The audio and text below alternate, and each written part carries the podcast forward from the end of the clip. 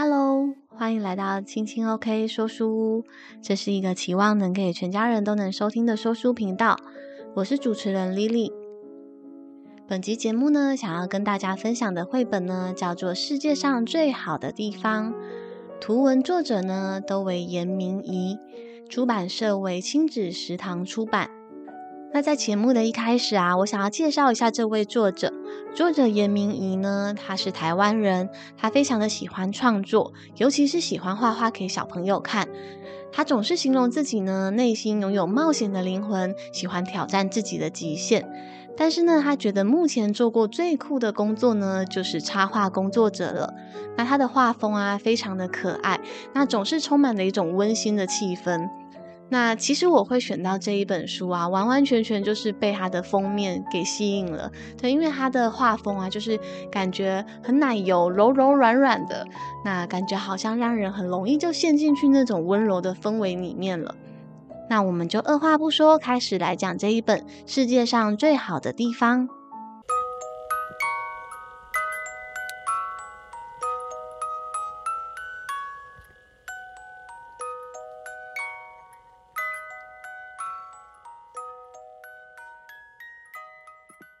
米米是一只梦想成为超级旅行家的小黑熊，他和他的家人一起住在动物园旁的森林里。他有很多来自世界各地的朋友，米米喜欢和他们一起玩，想象着他正在环游世界。有一天，动物园来了一只叫做波波的北极熊，它很快就成为了动物园里最受欢迎的动物。洁白如雪的白毛，明亮的黑色眼睛，波波实在迷人极了。当一只北极熊一定很棒吧？米米心里想着。他好想要像北极熊一样走路，像北极熊一样微笑。他想要住在北极生活。然而，动物园这里的气候对波波来说实在太热了。动物园的管理员决定把它送回北极，这可是米米到北极探险的一个好机会呢。所以呢，米米就偷偷的跑上船，躲在一个大箱子后面。再见喽，我要去世界上最好的地方了。诶，你在这里做什么啊？波波问。我要去世界上最好的地方啊！米米兴奋的回答。哦，那是在哪里呀？波波好好奇地问着。北极，北极，米米兴奋地说。过了好一阵子，米米和波波终于来到了北极。波波举起双手说：“欢迎来到世界上最好的地方！”哇哦，这里好美哦！米米手舞足蹈的，觉得好兴奋。但北极呢，对他来说实在有点冷。于是波波给了他一件温暖的毛衣。你看，你看，米米开心的大叫：“我变成北极熊了！”走吧，我带你去看看北极。你也可以教我玩一些你们在家乡玩的游戏。好啊，好啊，我们走。米米高兴的说着。于是，米米和波波他们一起滑雪，一起玩堆雪人，还一起打雪仗。换我了，米米说：“我来教你玩我们那的游戏吧。”在我的家乡，我们会在森林里玩捉迷藏。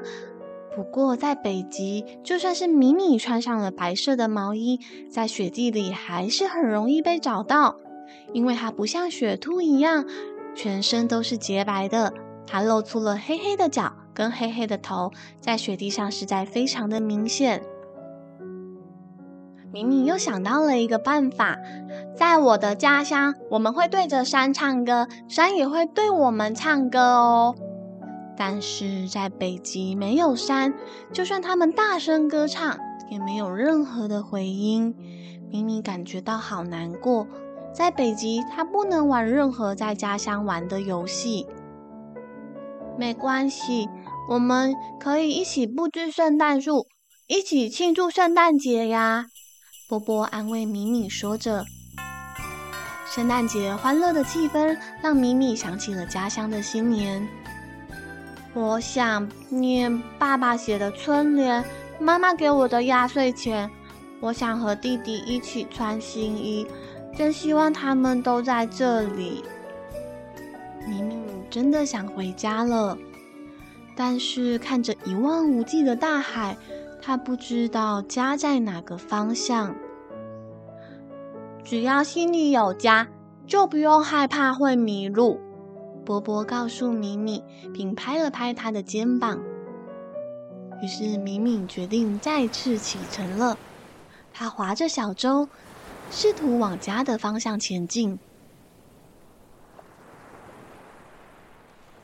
米米终于到家了。他继续做着成为超级旅行家的梦想。不过他已经知道，世界上最好的地方，当然就是在米米的家里墙上。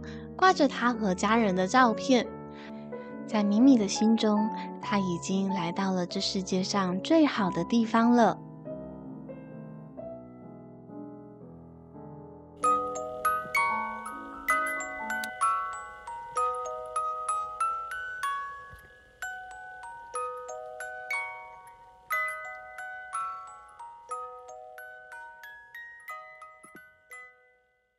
那故事到这边，这一本世界上最好的地方就已经说完喽。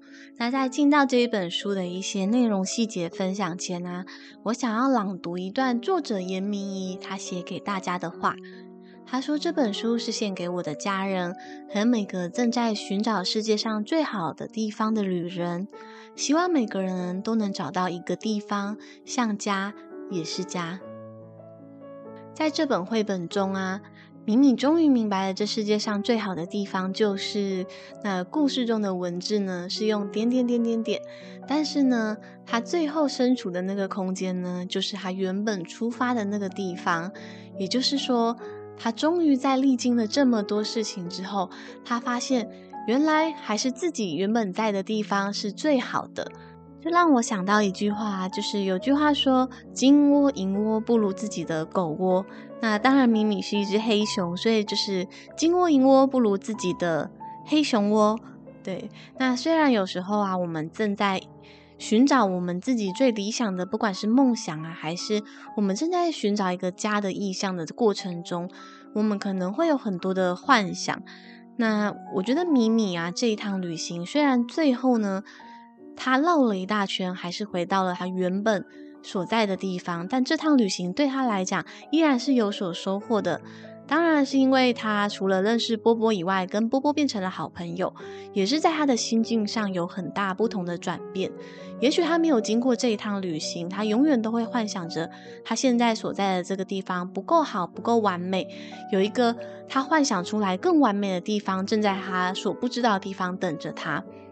但是呢，就在他追逐的过程中呢，他看见了自己原本的拥有就很值得珍惜。我觉得那就是他在这趟旅行中里面收获最珍贵的宝藏。我觉得这样的际遇啊，其实很像过去读过的一本小说，叫做《牧羊少年奇幻之旅》。这本书应该是蛮多青少年就是推荐的必读读物。那在这本书的内容之中呢，就是。有一句话应该非常有名，常被听见，就是当你真心渴望某样事物的时候，整个宇宙都会联合起来协助你完成。那我觉得，其实迷你这一趟旅行啊，也是在回应他内心的渴望，因为他的梦想是变成就是到世界各地旅行的超级旅行家。那他这一趟旅行的出发呢，其实就是正在回应他内心的渴望，因为他并不是说他永远都。困在动物园里面，他愿意出去走一走、看一看。我觉得这也是一种他的冒险精神。所以米米这一趟旅程啊，就从动物园到了他跟他家人总是经常活动的森林，然后他就跟着波波一起。其实应该一开始不是跟着波波，他是偷渡上船，然后后来就是他们发现，哎，怎么你会在这里？所以呢，他也没有把他赶下船，他们就一起去。一个是回家，一个是去旅行，对。那我觉得他们是带着不同的心境，像是明明是带着，哎，我跨出这一步，我要去探索我所不知道、我所未知的世界，一种期待。那对于波波来讲呢，是一种返程的心态，就是终于好像可以回到他落地生根的那个家，就是他知道那边才是最适合他的地方。那其实，在我成长的过程中，我的离家经验并不多，但是我蛮多的一些大学同学，他们都是来自就是台湾各个县市。那对于他们来讲呢，就是可能我们所念书的地方台北，对他们来讲就是一个需要去熟悉这样陌生的一个环境。我觉得对于离开家乡的人来说啊，就是。嗯，夜深人静的时候，总可能会有一种孤独感吧。我印象中，我第一次离家其实是蛮大的，对，因为我小时候就是大部分的时间是住在我姑姑家，然后我是一直到读研究所之后才去新竹念书，但是那个时候我几乎每个礼拜都回家，但是有时候一个人在住的地方的时候，晚上的时候。虽然开着音乐，因为不想要有那种孤单的感觉，就是会莫名的觉得很想家，甚至是有时候可能吃到某个东西，然后是你平常小时候在家里附近环境吃的，你就会开始因为那个味道，然后想起家乡。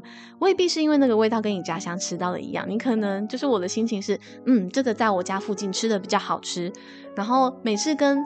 就是同学朋友讲起家里附近的美食，总是能够滔滔不绝。但是有时候发现，哎，我好像带他们去吃，他们也觉得还好。对，但是我觉得那对于一个回家的旅人来讲，就是他记忆中的味道，那就是家的感觉。我有比较强烈的离家感的时候，嗯，是大概是我工作，然后长期在桃园生活，然后跟我老公住在一起。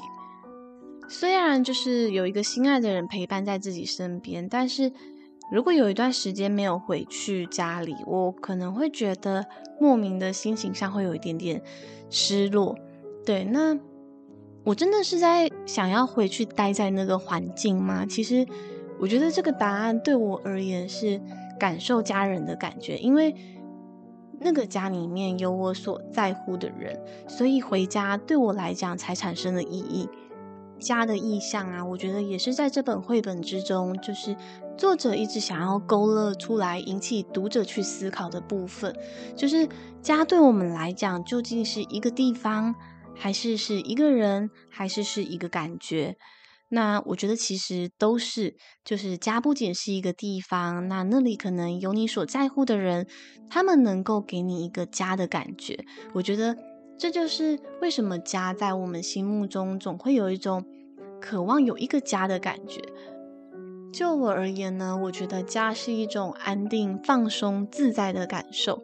就是有些人可能会觉得，因为他的原生家庭可能不是那么的有办法给他这些感受，所以他会想要好好的创造一个自己的家，希望能够。营造出自己心里面家的感受。那我觉得关于家的感受，如果你是有家人的话，那我觉得跟你的家人好好一起思考，就是怎么样是你理想中的梦想家。